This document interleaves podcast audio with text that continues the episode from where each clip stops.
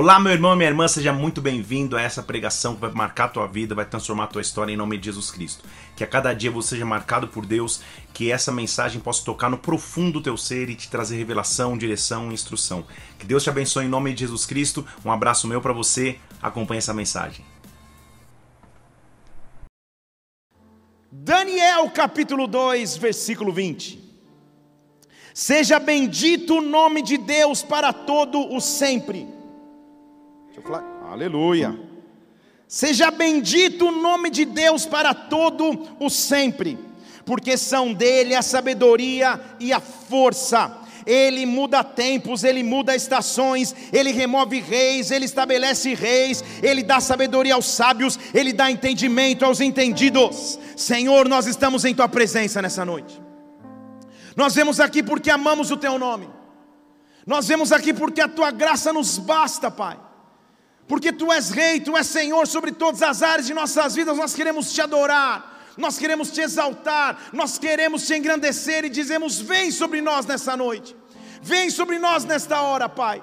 Dá ordem aos teus anjos ministradores e nos visita de forma sobrenatural. Oh Espírito Santo, vem de encontro à nossa real necessidade. Fala conosco de maneira profunda nesta hora, Pai. Nós colocamos diante de Ti, Senhor. Livra-nos de toda preocupação, de todo medo. Livra-nos de tudo que podia nos distrair de Ti e que nós só tenhamos ouvidos para a Tua voz nessa noite, para aquilo que o Senhor falará conosco nesta hora. Acaba com o silêncio em nosso interior e manifesta a Tua glória, manifesta o Teu domínio, manifesta o Teu poder. Que o Teu reino venha sobre nós nesta noite, que a tua vontade seja estabelecida agora, como já foi estabelecida no céu. Nós te adoramos, nós te engrandecemos e antecipadamente aplaudimos o teu nome, que é precioso, que é digno de honra, que é digno de louvor, que é digno de, de adoração. Ao falarmos de fé, nossa fé tem um centro. Nossa fé tem algo importante, nossa fé tem uma base, e o nome dessa base é Jesus Cristo. Não há nome maior do que o dele, não há poder maior do que o dele, não há presença melhor para experimentarmos, senão o nome de Jesus Cristo. No meio de qualquer adversidade que nós possamos viver, de qualquer luta que possamos enfrentar, há um nome que está acima de todo nome, e este nome é Jesus Cristo, em todas as circunstâncias de nossas vidas, Ele é o centro. Jesus, há poder no nome de Jesus, há poder na glória e na presença de Jesus. Daniel capítulo 7 está nos mostrando que Ele coloca reis e tira reis de acordo com Sua vontade. Ele dá entendimento àqueles que se acham entendidos, Ele que dá sabedoria àqueles que são sábios, Ele controla todas as coisas. Na antiguidade, reis e imperadores muitas vezes se autodenominavam filhos de deuses. Eles se chamavam filhos de deuses, eles eram encarados pelas pessoas ao seu redor e quase que venerados como divindades, como deuses. Com isso se desenvolveu na cultura, principalmente grega, e na, e, na influência de pensamento greco-romana, um pensamento helenista, uma forma helenista de pensar, de que, as, de que haviam seres mitológicos semideuses, parte humanos, parte divinos. Quando Deus ou quando um ser divino ou celestial ou de uma outra dimensão visitava a terra, eles chamavam de teofania, a presença de um ser divino que visita a terra, mas não habita na terra. Só que Jesus Cristo quando vem e Jesus Cristo quando passa pela terra, ao invés de se assemelhar somente aos reis e imperadores terrenos, que se chamavam filhos de deuses, estranhamente, ele se chama de filho do homem. E o fato dele dizer que é filho do homem, por muitos anos trouxe dúvida, trouxe questionamentos teológicos ou análises. Por que, que ele se chamou de filho do homem? Seria somente por humildade, por dizer que ele era humano ele era pequeno? Também, mas não só isso. O fato dele poder ser chamado filho do homem representa para nós a maior revelação que nós podemos ter de nossa vida cristã. Ele não é somente filho de Deus, ele pode se chamar filho do homem, no sentido de que ele foi 100% Deus, mas também 100% humano. Ele foi 100% Deus, mas também foi 100% carne, e estando em carne não pecou, e estando em carne não transgrediu, pelo contrário, estando em carne se sacrificou por mim e por você, e me deu acesso ao Pai. Ele veio por mim para cumprir uma missão, ele é o filho do homem, mas ele venceu. Eu estou aqui para dizer que ele venceu, sobre todas as coisas ele venceu, sobre o poder da morte ele venceu, sobre o poder do medo ele venceu, sobre a angústia ele venceu, de todas as nomenclaturas que nós poderíamos ter dele, o filho do homem veio para vencer. Por que é profundo dizer que ele é filho do homem e não somente filho de Deus? Porque haveria uma pessoa que poderia cumprir esse requisito na Bíblia. O salmista, no Salmo capítulo 8, ele tem uma revelação, ele tem uma visão. E a visão que ele está tendo, põe na tela para mim, por favor, Salmo capítulo 8, versículo 1 diz assim: Senhor, quão admirável é o teu nome em toda a terra.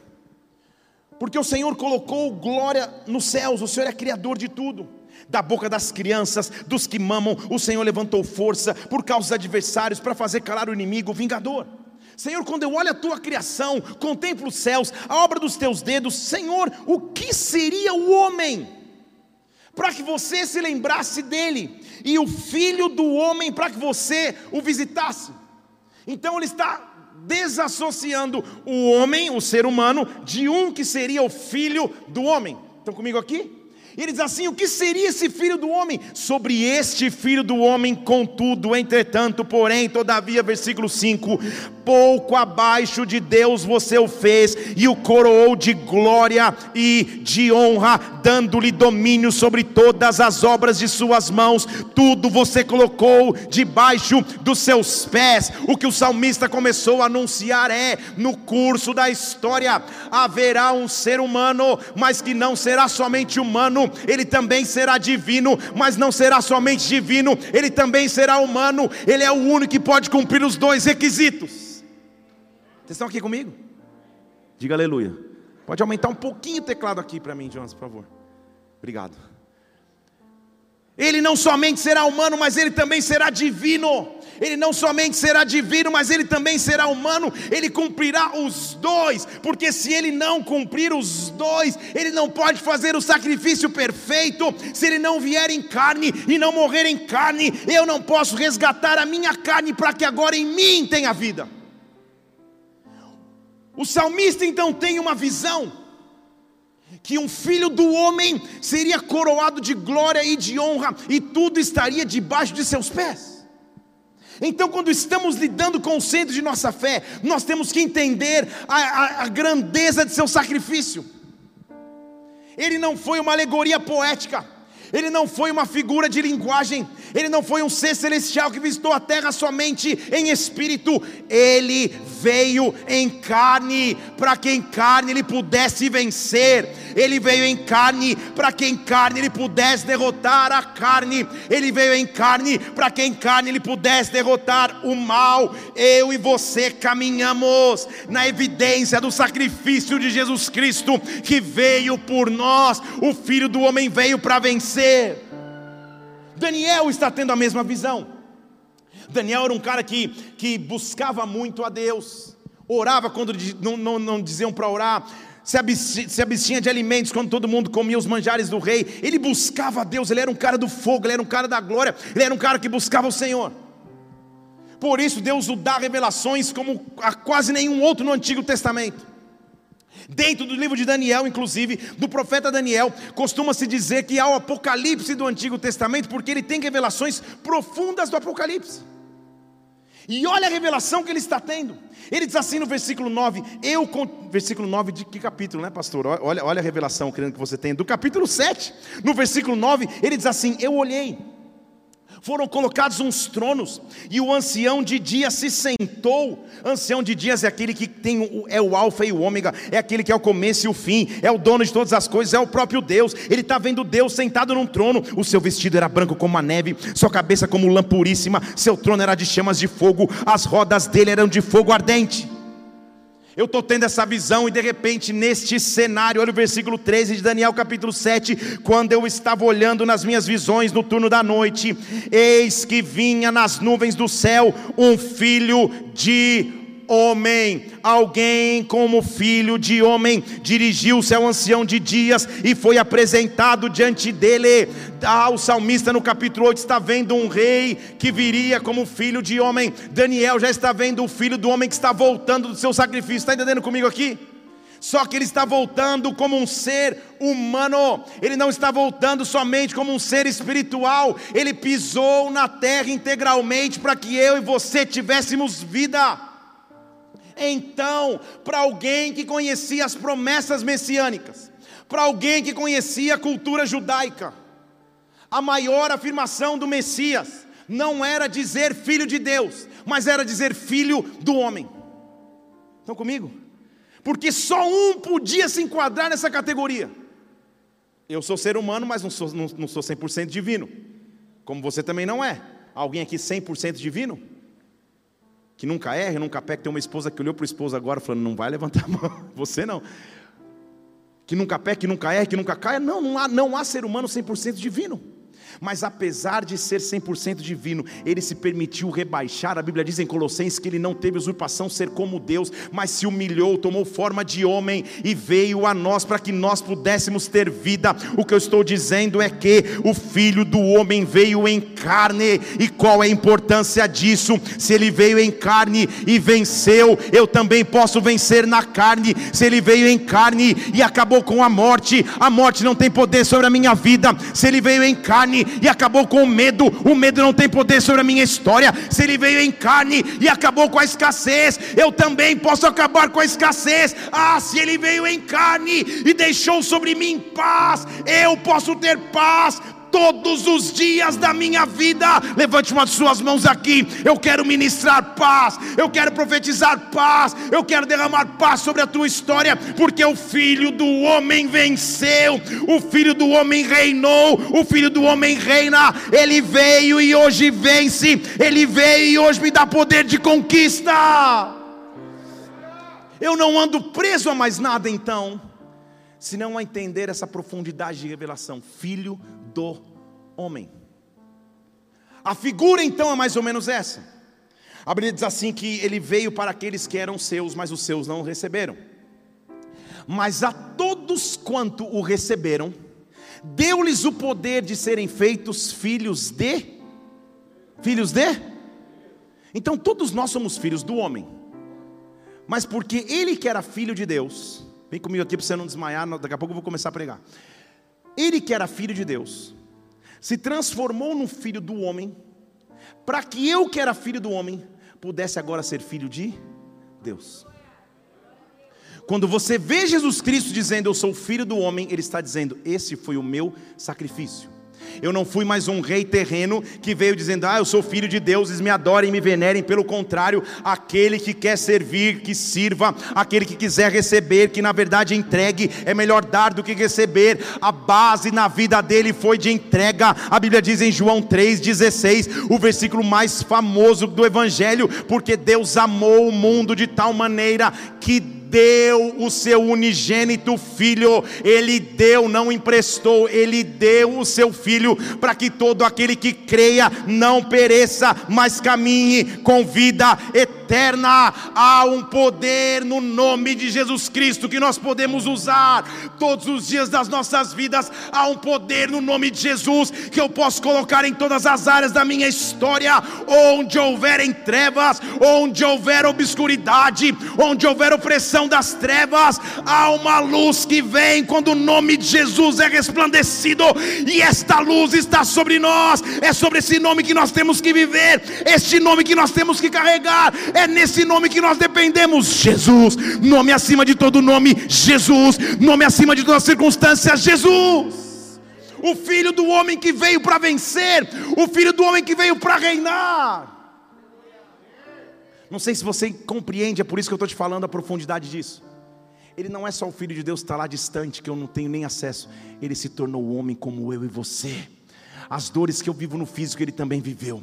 As aflições que eu vivo no físico, Ele também passou. As dificuldades na alma que eu vivo, Ele também teve que enfrentar. E sobre todas elas, Ele venceu. O que eu quero te dizer em português claro é que o desafio que você enfrenta agora na tua vida, Jesus Cristo como modelo, porque passou em carne, ah, Ele venceu, Ele venceu, Ele derrotou. Então, se eu carrego o nome de Jesus Cristo, eu carrego as evidências do seu nome. Ele é o Filho do homem que veio veio para vencer.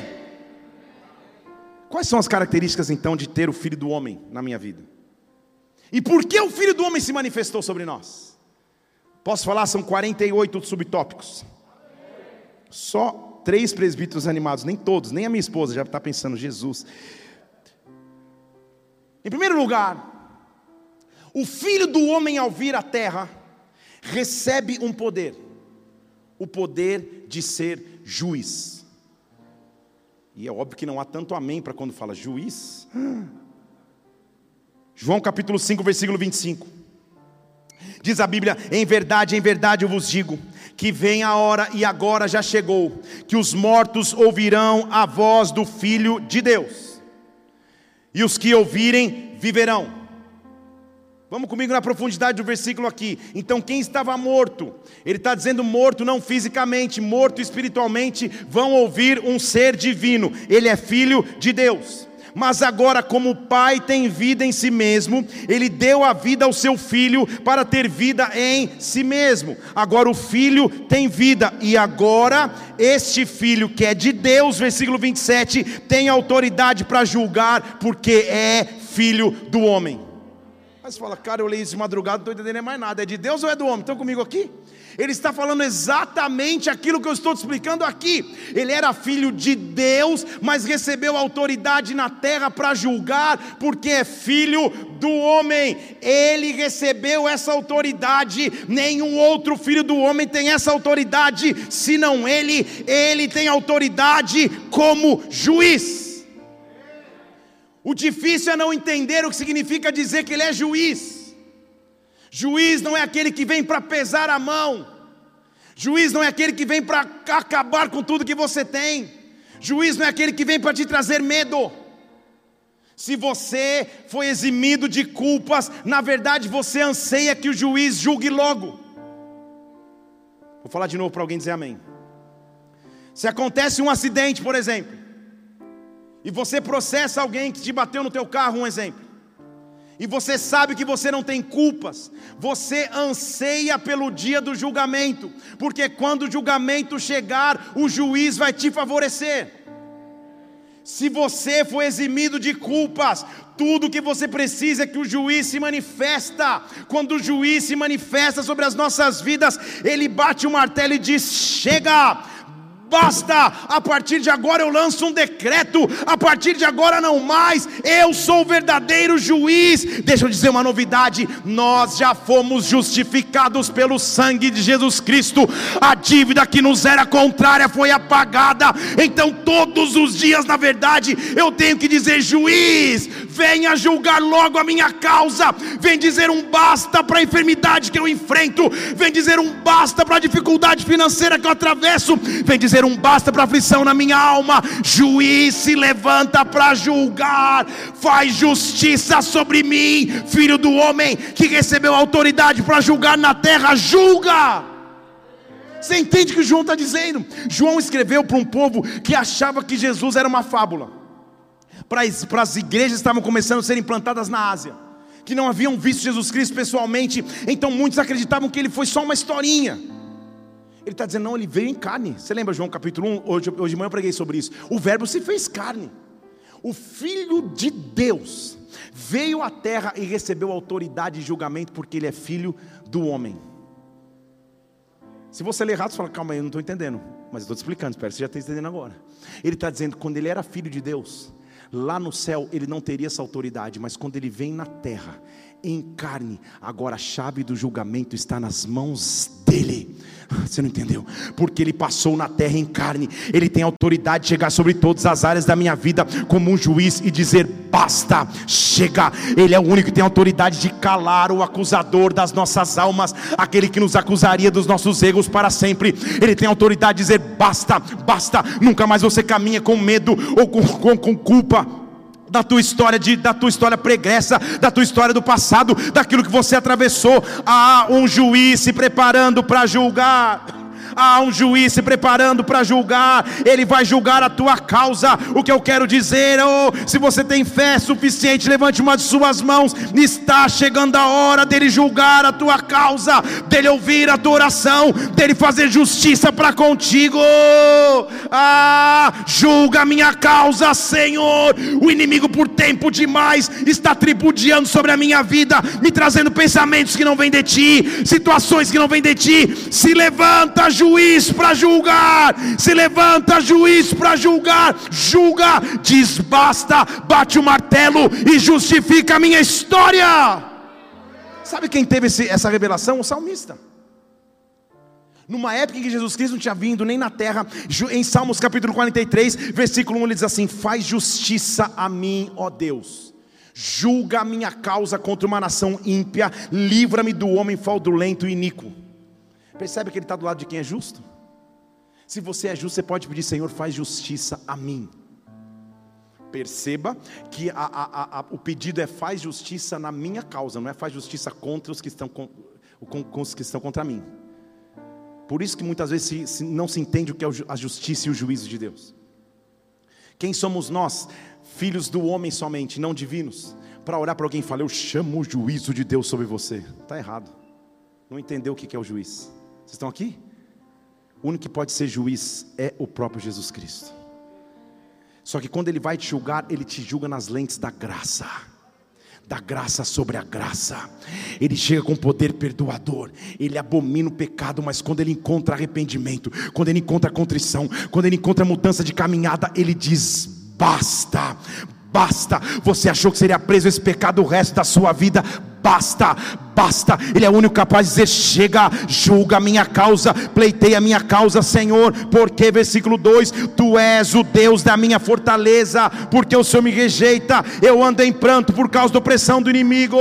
Envia a tua luz e a tua verdade, para que elas me guiem, que elas me levem ao teu santo monte, que elas me levem à tua presença. Então eu vou ao altar de Deus, que é minha grande alegria, ao som da harpa eu te louvarei ó oh Deus, Deus meu, Ele está dizendo exatamente qual é a receita para quem vive opressões na terra, para quem passa dificuldades na terra. Senhor, julga a minha causa, envia a luz e eu vou para o altar, eu vou para a tua presença com alegria, eu me achegarei no altar altar, porque altar é local de entrega, altar é local de sacrifício. O que eu preciso é ir para o altar. Já para pensar quantas vezes nós mesmos somos roubados? Te dar um exemplo: você chega num ambiente de culto, só que você está cheio de preocupações.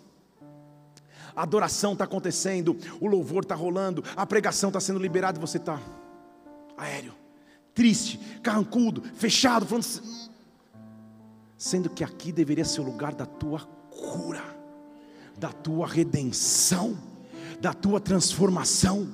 As pessoas que, que eu tenho a chance de conhecer mais de perto, quando eu vejo passando um, momento difícil e, e, e meio apáticos, eu chamo para perto porque amo e falo: vem cá, você está perdendo a chance maior da tua vida, porque aqui é o lugar da tua cura. Levanta as mãos, adora, chora na presença de Deus, que você vai sair transformado, você vai sair transformada. Deixa eu dizer, meu irmão, na minha história de vida ministerial, na minha história de vida com Deus, eu já passei muitas conquistas, mas também muitas derrotas. Já passei muitas alegrias, mas também muitos momentos de dificuldade. E esses momentos todos foram vividos no altar, na presença de Deus. Quando você esquece que está à tua direita ou esquerda, levanta suas mãos para adorar. É Deus enviando a sua luz. É Deus dizendo: há um juiz que está se levantando para dizer: basta, chega, chega. Quando ele vem como juiz para julgar, não é para me julgar, mas é para julgar o que vinha contra a minha vida.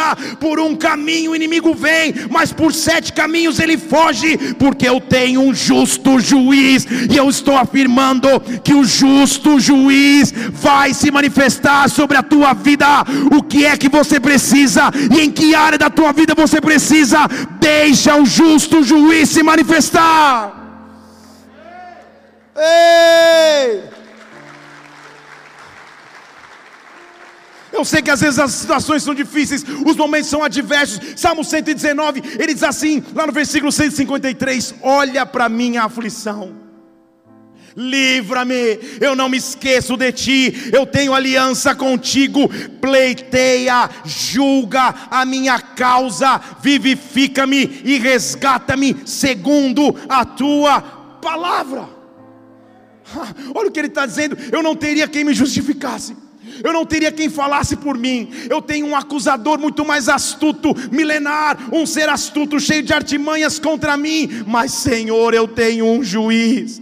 Eu tenho um juiz, por menor que eu seja, alguém que veio em carne para passar pela carne o que eu vivo hoje na carne. Então, por isso, ele tem autoridade para julgar, ele tem autoridade judicial, ele tem autoridade de juiz. Ele pode dizer basta. E quando ele diz basta, ele só não diz basta, ele me resgata. Põe na tela o versículo para mim, 154, 119. Ele me resgata.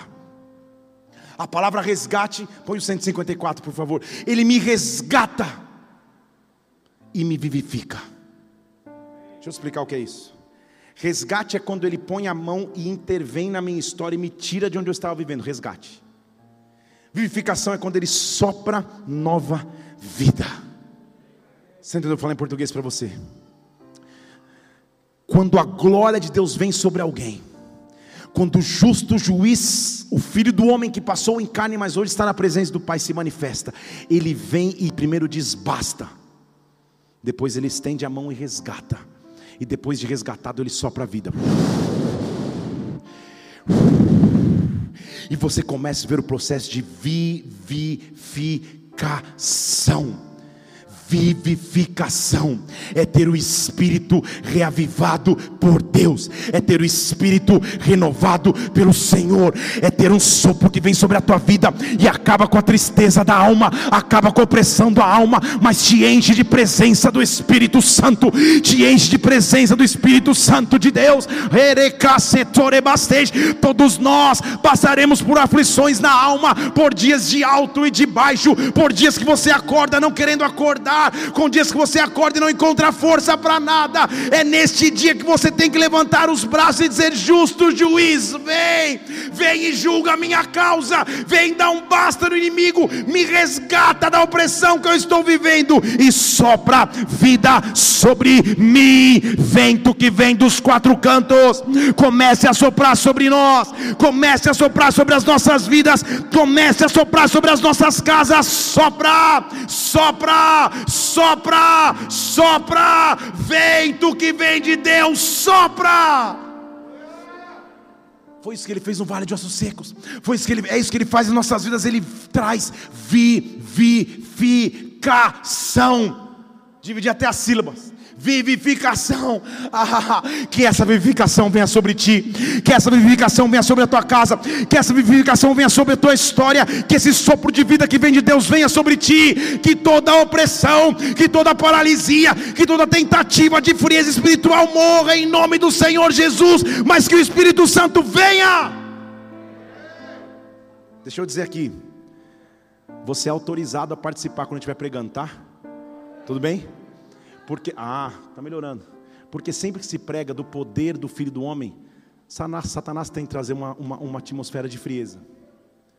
Mas a igreja Bola de Neve de Brasília que eu conheço não é assim não. Então nós vamos juntos quebrar essa tentativa de iceberg. Vocês estão comigo aqui? Ah. Ah.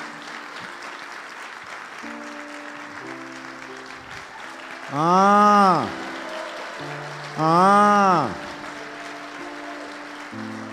Por muito tempo, Satanás acha que pode paralisar a tua vida e te frieza, aflição, solidão. Eu sei contra quem eu estou lutando hoje aqui. Eu sei quem eu estou confrontando aqui. Eu sei contra quem eu estou lutando aqui. E talvez eu seja o único doido, careca, que bebeu energético, que está igual um desesperado, suando igual um doido. Mas nem que eu fique rouco, esse sentimento de frieza não permanecerá sobre a tua vida, não permanecerá sobre a tua casa, não permanecerá sobre a tua história, não permanecerá sobre o teu casamento. Eu estou vindo contra principados, potestades, pensamentos pensamentos de suicídio, pensamentos de morte, pensamentos de solidão. Que o fogo, que o fogo que vem do juiz comece agora. Que o fogo comece a passar sobre nós agora. Que o juiz que vem para dizer basta, diga basta agora. Agora! Oh, por tempo demais, você ficou num quarto preso e escuro.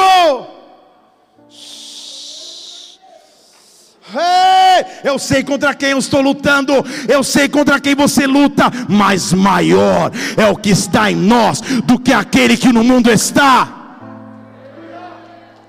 Vou te mostrar isso. Feche seus olhos um instante, não acabou assim não. Feche seus olhos. Eu estou te vendo dentro de um cômodo,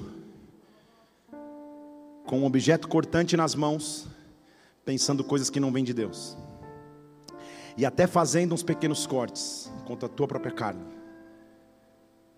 Eu estou te vendo assim, e esse espírito de morte, que você carregava há alguns anos, está indo embora agora. Eu sei que essa mulher está aqui hoje, todos os olhos estão fechados Ninguém vai olhar para você agora. Se você está aqui, levante uma de suas mãos. Essa pessoa que eu descrevi.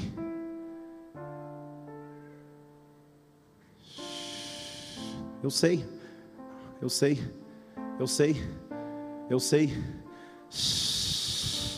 Xarabarate cotere barabastej. Chose catarabarabastesh. Pode baixar sua mão, meu irmão, já te vi aqui. Porque Deus é maior do que o poder da morte. Deus é maior do que o poder das trevas. Deus é maior do que o poder do medo. Há o filho do homem que veio para dizer basta. Há o filho do homem que veio para dizer chega, chega. E eu estou dizendo nessa noite chega do inimigo achar que venceu, porque eu e você somos mais do que vencedores por meio daquele que nos amou. Se você crê, dê um brado ao Senhor e adore-o aqui. Adore-o aqui. Oh! Filho do homem. Tenho mais 47, só falei do primeiro. Momentos em que Jesus Cristo falou que ele era o filho do homem. A Bíblia diz em outro relato que havia um homem paralítico. Paralisia na Bíblia é condição física, mas também é representação de condição espiritual. Não podia andar com as forças das próprias pernas, não podia caminhar com as suas próprias forças. A Bíblia diz que quatro homens pegam, levam esse paralítico por cima de um telhado, uma situação maluca. Abrem o telhado, colocam o paralítico diante de Jesus. Eu não sei quem te trouxe, por que você veio, como você chegou aqui, mas você chegou mas você veio, mas você ligou esse computador, mas você ligou essa televisão, mas você acessou essa pregação, mas você está ouvindo esse áudio. Você chegou de alguma forma, você está frente a frente com Jesus Cristo, e quando você está frente a frente com Ele, Ele diz: Filho, versículo 20 de Lucas capítulo 5: Os teus pecados estão perdoados. Eu e você dizemos amém, mas eu estou falando de um cara que não andava. Então parecia meio que um, um, um somebody love da minha época. Você nem sabe o que eu estou dizendo. Isso é da minha geração da sessão da tarde. Parecia uma enrolação. Começa um burburinho. Como assim pecado perdoado? E eu quero ver fazer o cara andar. E sabe o que Jesus diz? Versículo 24. Para que vocês saibam que o Filho do Homem, eu em carne, tenho autoridade para perdoar pecados. Ele olha para o paralítico e fala: Paralítico, levanta, pega o teu leito e vai para a tua casa, porque ele veio em carne, ele tem duas autoridades, então ele cura eternamente, trazendo salvação e perdoando pecados, mas ele cura fisicamente, curas físicas fazem parte da autoridade do Filho do Homem. Então eu e você temos autoridade para orar por curas físicas, onde houver enfermidade no nosso seio familiar, onde houver enfermidade em nossas próprias vidas, nós temos autoridade de profetizar cura, cura. Eu quero profetizar cura. Se você tem um familiar em enfermidade agora, eu estou profetizando cura. Ah, se você está enfrentando dificuldades na sua vida agora, sentindo dores e enfermidades agora, cura de maneira sobrenatural, que a cura venha, porque o filho do homem veio para curar. O filho do homem veio para acabar com paralisia. Não só isso. O filho do homem veio para salvar o improvável. Só ele podia fazer isso. Todos os outros reis respeitavam um sistema político hierárquico, autoritário, e pouco olhavam para as pessoas à margem da sociedade. Jesus Cristo vem, e todos aqueles que supostamente ele deveria respeitar ou fazer um jogo político, ele chama de víbora, ele chama de raça de víbora, ele exclui, e pelo contrário, ele prefere sentar na mesa dos enfermos, das prostitutas, dos publicanos, ele prefere se envolver com aquilo que ninguém se envolvia. Você entendeu? O sistema de procura do filho do homem é diferente do sistema de procura natural humano. Ele ama chamar improváveis, pessoas que ele jamais imaginou, ou que a sociedade não olha e não dá valor algum. Esse é aqueles ao qual ele chama, esse é aqueles que ele capacita, esse é aquele que ele separa. E quando ele começa a usar de forma sobrenatural alguém improvável, aí está a evidência do seu poder, aí está a evidência da sua majestade majestade. A Bíblia diz em Lucas capítulo 19 que um homem publicano, cobrador de imposto, que estava à margem da sociedade, que ninguém queria ver, sobe numa árvore para vê-lo, e ele olha para aquela árvore e diz assim: Zaqueu, desce daí, porque hoje, versículo 9 de Lucas capítulo 19, a salvação chegou na tua casa. Hoje a salvação chegou na tua casa. Por quê? Versículo 10: Porque o filho do homem veio buscar e salvar o que estava perdido. Eu escolhi vir, eu escolhi me entregar, eu escolhi me derramar diante de vocês, para que vocês tivessem chance de vida. O Filho do Homem veio para te resgatar. Eu não sei quanto a você, mas eu tenho que louvar a Deus todos os dias. Que quando eu estava nos meus piores dias, quando você estava nos teus piores pecados, quando você estava transgredindo a lei de Deus, Ele se levantou para te salvar, não só para te salvar, mas para te buscar. Você estava perdido, eu estava perdido, mas Ele veio para me resgatar, Ele veio para me buscar. Ele, na verdade, sabia da sua missão. Ele era o filho do homem, não somente filho de Deus. Por isso que ele diz em Mateus capítulo 20, versículo 28: O filho do homem não veio para ser servido, mas veio para servir, para dar a sua vida em resgate de muitos. É isso que nós precisamos nesta fase. É isso que nós precisamos nesse tempo. Nada responde melhor o vazio que estamos vivendo, senão o Filho do Homem, Jesus Cristo, Rei dos Reis e Senhores que venceu. Nada. Estamos vivendo como a Bíblia já previa, o apóstolo Paulo a escrever a Timóteo, ele disse: Timóteo, nos últimos tempos os homens vão ser centrados em si mesmos ele ainda vai além, dizendo assim: vão escolher para si pregadores que, que, que falem o que agrada os seus ouvidos. Paulo fala isso a Timóteo. O que isso quer dizer? Em nossas vidas, não só na pregação do Evangelho, mas na sociedade como um todo, tem se colocado o homem no centro. Se eu preciso, eu consigo, eu alcanço, eu faço, eu vou, eu sozinho realizo. E Deus? E Jesus Cristo tinha que ser o centro. Se toda a minha busca no Evangelho, deixa eu falar para esse lado aqui, depois eu falo para lá. Se toda a minha busca no Evangelho é para que ao abraçar o Evangelho eu troque de carro, eu compre um apartamento, eu tenho uma casa na praia, eu não entendi o que é o Evangelho. Se toda a minha busca no Evangelho é para que eu prospere só na terra, eu estou vivendo o Evangelho raso, porque quando eu não tiver essas coisas, eu vou me frustrar com o Evangelho.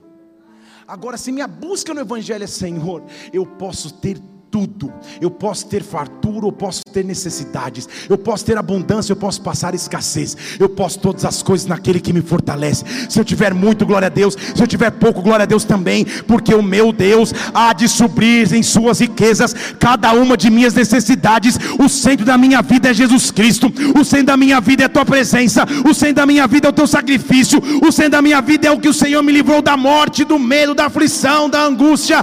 Tu és o centro da minha vida, da minha história. Jesus, tu és o centro. Jesus, tu és Senhor. Jesus, Jesus, Jesus, Jesus. É para Ele que eu vivo, é por Ele que eu vivo, porque Ele veio para me servir e me resgatar. Jesus. Oh! Ei! Não me entenda errado, nada errado em você prosperar, em ter, em avançar, se tiver glória a Deus. Glória a Deus por isso. Mas se esse for a finalidade principal, porque você abraça o Evangelho, você se tornou um materialista cristão. Aleluia. Eita. São poucos glórias, mas glórias. Agora, se o meu centro é Jesus Cristo, acima de tudo, Jesus Cristo. Acima de tudo, Jesus Cristo acima de tudo Jesus Cristo. O Evangelho não pode ser só o passo 1, 2, 3 para ficar rico, o passo 1, 2, 3 para crescer, o passo 1, 2, 3. Não, não, não, não, não, não. O Evangelho é entrega, o Evangelho é rendição, o Evangelho é entrega para a soberania de Deus. O Evangelho diz: Senhor, mesmo em meias aflições eu avanço, mesmo em meias lutas eu avanço. Ah, o Evangelho não, é, não é feito só de triunfos, mas é em meio à luta, é em meio à tempestade. Quando eu passo pelo fogo, o Senhor está comigo. Quando eu passo pelos rios, eles não me afogam. Quando eu passo passo por dificuldades, o Senhor continua comigo, Jesus, porque eu sei que no final tu és quem vence, eu sei que no final tu és Senhor, eu sei que no final vou te louvar, eu sei que no final vou te engrandecer. Então nunca mais caio na tentação de ficar triste por aquilo que eu não tenho ou ainda não conquistei porque a maior, a maior recompensa eu já tenho, e essa recompensa me veio de graça, graça sobre graça, foi o que eu recebi quando Jesus Cristo veio na cruz, me salvou, me libertou, me redimiu, me vivificou, filho do homem, muito obrigado, porque veio, porque viestes me servir. Oh! Cabarabasesh. Posso ir mais fundo um pouquinho nisso ou não? Na antiguidade, na cultura judaica, você tinha muitos filhos. A Bíblia diz assim: é, Bem-aventurado é o homem, ou bendito é o homem que enche de flechas a sua aljava. O salmista diz isso. Porque naquela época, na cultura hebraica, Quanto mais filhos, e principalmente filhos homens, uma família tivesse, os filhos trabalhariam pela família. Os filhos iriam para o campo, iriam para os pastos, iriam para os rebanhos, e a família cresceria porque os filhos trabalhariam. Tudo bem? Então o filho crescia na atmosfera a dizer o que eu posso fazer pelos meus pais. Essa é a cultura judaica. Tudo bem ou não? Atual e presente geração, há uma inversão de valores. Os pais estão pensando o que podem fazer diariamente para agradar os filhos. 10 anos de idade, pai, lançou um iPhone 12 Pro Max. Eu, se eu não tiver, eu não vou mais na escola. Aí o cara vai lá, se endivida, parcela em 36 vezes e compra o iPhone Pro Max. Se eu não tiver o tênis tal, se eu não tiver isso, eu estou sendo extremo, não é sempre assim. Mas está entendendo o que eu estou dizendo? Se inverteu o valor porque nós estamos numa sociedade que é centrada em si mesmo. O maior eletrônico que faz sucesso em inglês começa com a letra eu. iPhone. Eu sou o centro. Estão aqui? E sozinho eu me resolvo, ninguém precisa me ensinar, eu aprendo. E se eu quiser, eu pergunto, se eu não quiser, eu aprendo. Eu vou para o tutorial sozinho, eu não preciso da ajuda de ninguém. Só que estamos nos tornando isolados em nós mesmos. Sendo que o Evangelho é o derramar. Plá. Posso ir um pouco mais fundo ou não? Sim ou não? O que acontece com uma geração assim, que cresceu falando, ah, então o que, que meu pai vai fazer todo dia para mostrar que ele é meu pai? O que acontece com essa geração na presença de Deus? Deus não é o que eu, como filho, posso fazer para te servir. O que o Senhor vai fazer para mostrar que é Deus para mim?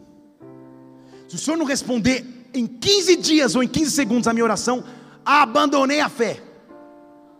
Estão aqui? O que uma geração assim faz quando frequenta a igreja?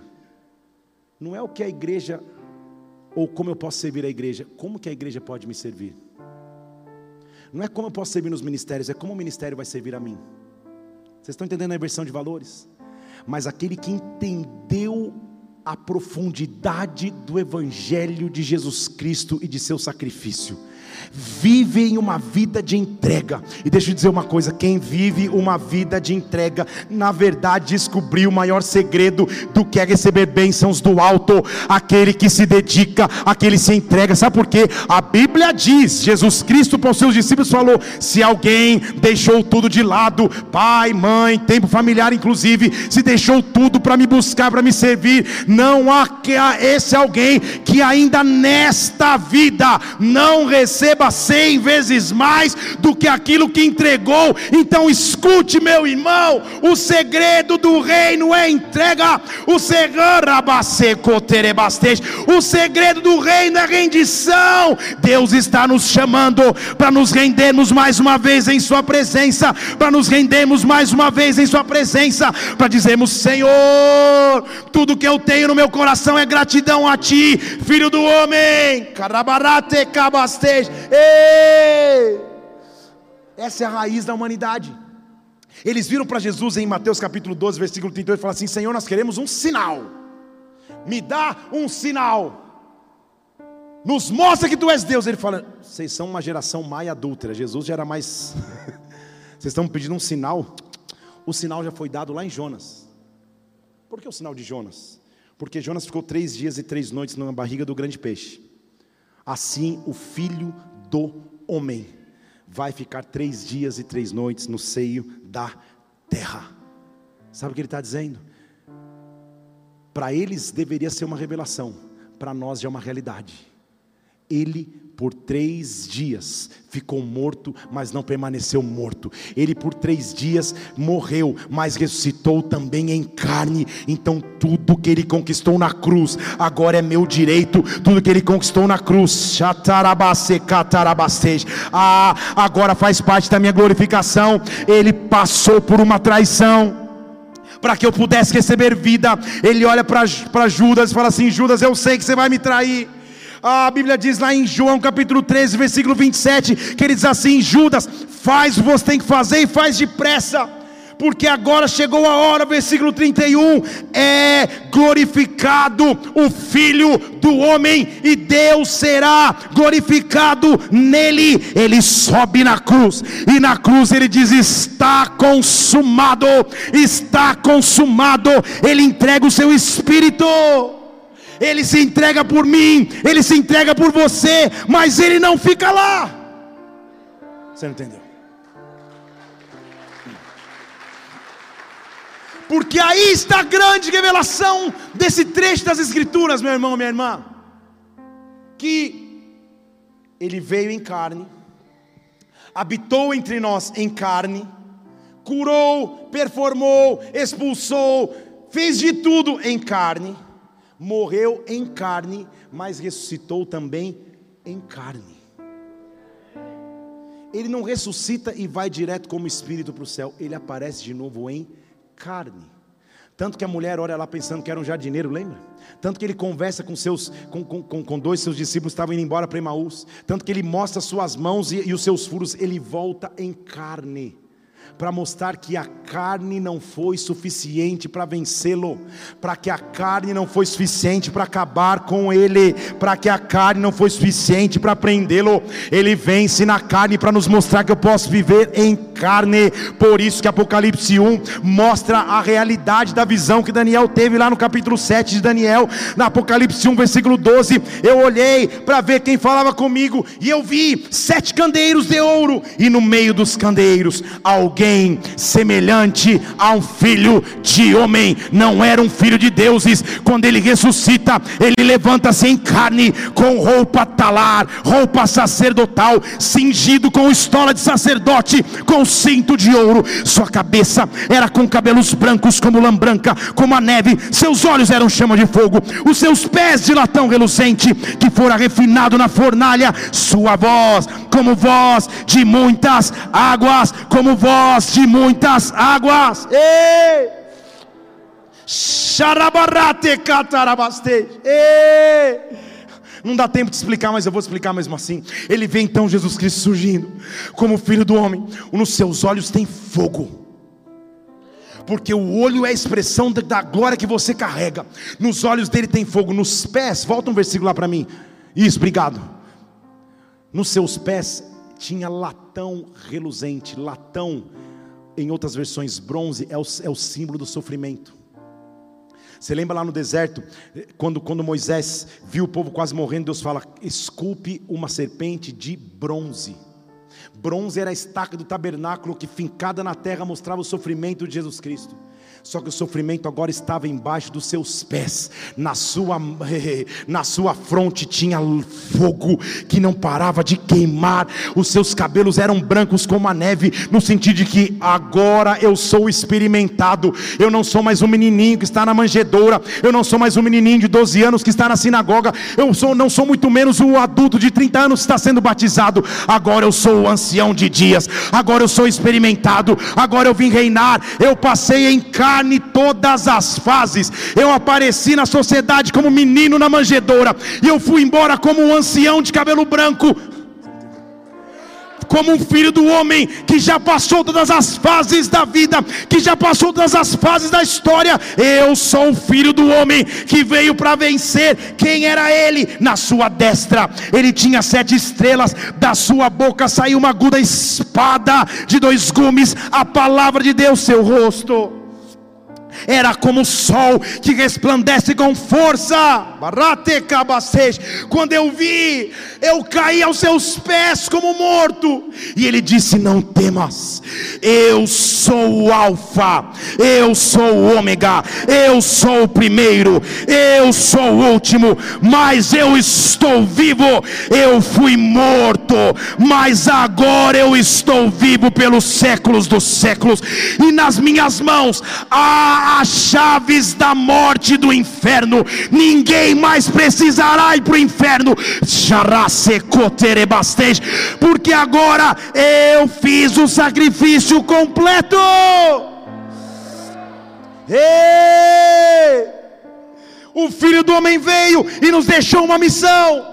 O Filho do Homem veio e te deixou uma missão. Oh, ah, Apocalipse 14, versículo 14 eu olhei uma nuvem branca e um homem sentado sobre a nuvem, semelhante a um filho do homem. Vocês estão comigo aqui? Não está falando de ser divino. Ele está vendo Jesus ainda como um humano, tendo feito seu sacrifício. E o filho do homem tinha sobre a sua cabeça uma coroa de ouro, na mão uma foice afiada. Já tinha vencido. Deixa eu falar, já tinha vencido. E outro anjo saiu do santuário dizendo: Agora lança a tua foice, porque é chegada a hora da colheita. A terra já está preparada para colher. Você não entendeu?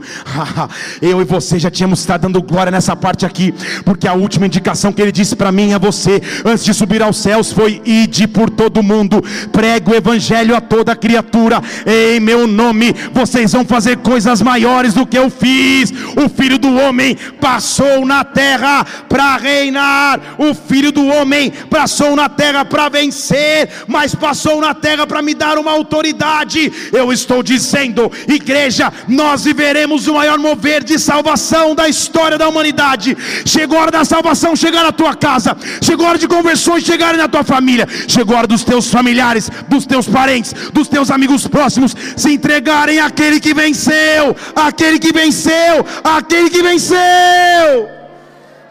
Oh!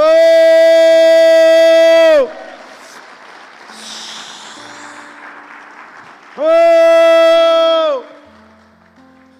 Então, sabe o que nos cabe? Nessa época que estamos vivendo, trabalhar sem cessar para a colheita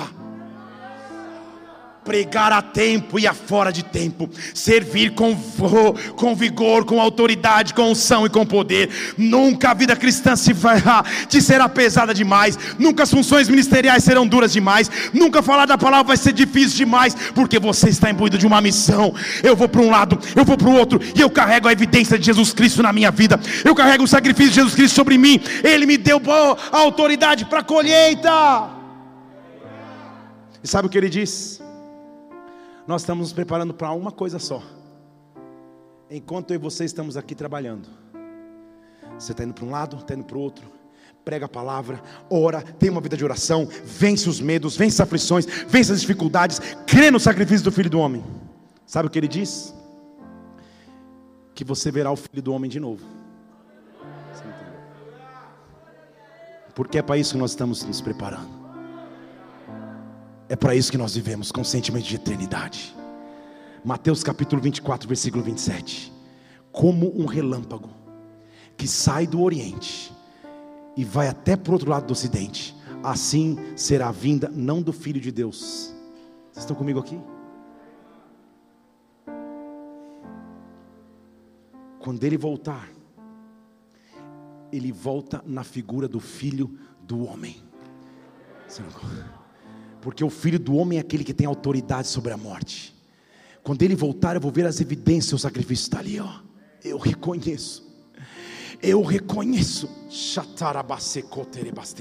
eu reconheço, o Espírito que habita em mim está clamando Maranata, vem. O Espírito que habita em mim está dizendo: Vem, ora vem, Senhor Jesus. Assim como o relâmpago que sai do Oriente e vai até o Ocidente, virá o Filho do Homem, aparecerá no céu. Versículo 30: O sinal do Filho do homem, todas as tribos da terra se curvarão e verão o filho do homem vir sobre as nuvens do céu com poder e com grande majestade. Ele enviará os seus anjos com grande trombeta, vão se ajuntar os escolhidos dos quatro ventos até a outra extremidade do céu. Senhor, nos dá uma perspectiva de eternidade, nos prepara para esta colheita, nos prepara para esse sobrenatural que seja seja um tempo de sinais, prodígios e maravilhas preparados.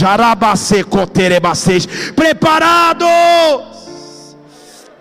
Ao falar de estarmos preparados, a Bíblia usa a figura de mulheres que estavam esperando o noivo voltar. Mas elas tinham em suas mãos lamparinas preparadas com azeite, preparadas com óleo. Essa tem que ser uma pregação que você pare e reanalisa a tua vida. E diz assim: Senhor, eu só quero ver para ti. Me mostra a real importância de todas as coisas na vida, Pai. Me faz correr atrás das coisas certas, não atrás do vento. Me faz correr atrás da tua presença. Porque as minhas lamparinas estão acesas eu estou preparado esperando o Senhor retornar. Eu estou preparado esperando o Senhor voltar. Eu estou preparado para dizer Maranata, Deus, vem. Eu estou preparado para dizer Filho do homem se manifesta mais uma vez sobre mim. Filho do homem se manifesta sobre a minha história. Ah, a sua cabeça e feche seus olhos. Ah, talvez você esteja aqui hoje à noite tendo que lidar com sentimentos tão difíceis no tempo atual e presente. Mas o Filho do Homem veio justamente por você. O Filho do Homem veio para te transformar. O Filho do Homem veio para te resgatar. O Filho do Homem veio para te dar nova opção de vida. Nós vamos começar a adorar o Senhor aqui. E quando nós começarmos a adorar o Senhor, que esse seja um tempo de adoração, como muito tempo talvez você não tinha. Que esse seja um tempo de entrega na presença de Deus, como há muito tempo você não realizava, dizendo: Senhor, os teus olhos são como chama de fogo. Simplesmente vem sobre mim com a tua glória. Simplesmente vem sobre mim com o teu poder. Simplesmente vem sobre mim com a tua majestade. Vem sobre mim, Senhor. Eu me preparo. Eu me preparo. Oh! Espero que através dessa mensagem você tenha sido marcado profundamente pelo Espírito Santo, sua vida seja impactada e transformada, viu? Tem muitas outras pregações aqui no YouTube, Felipe Parente. Faz o seguinte, inscreve-se no canal também para que você sempre receba os alertas das pregações assim que elas acontecerem. Que Deus te abençoe. Até a próxima. Fica na paz do Senhor.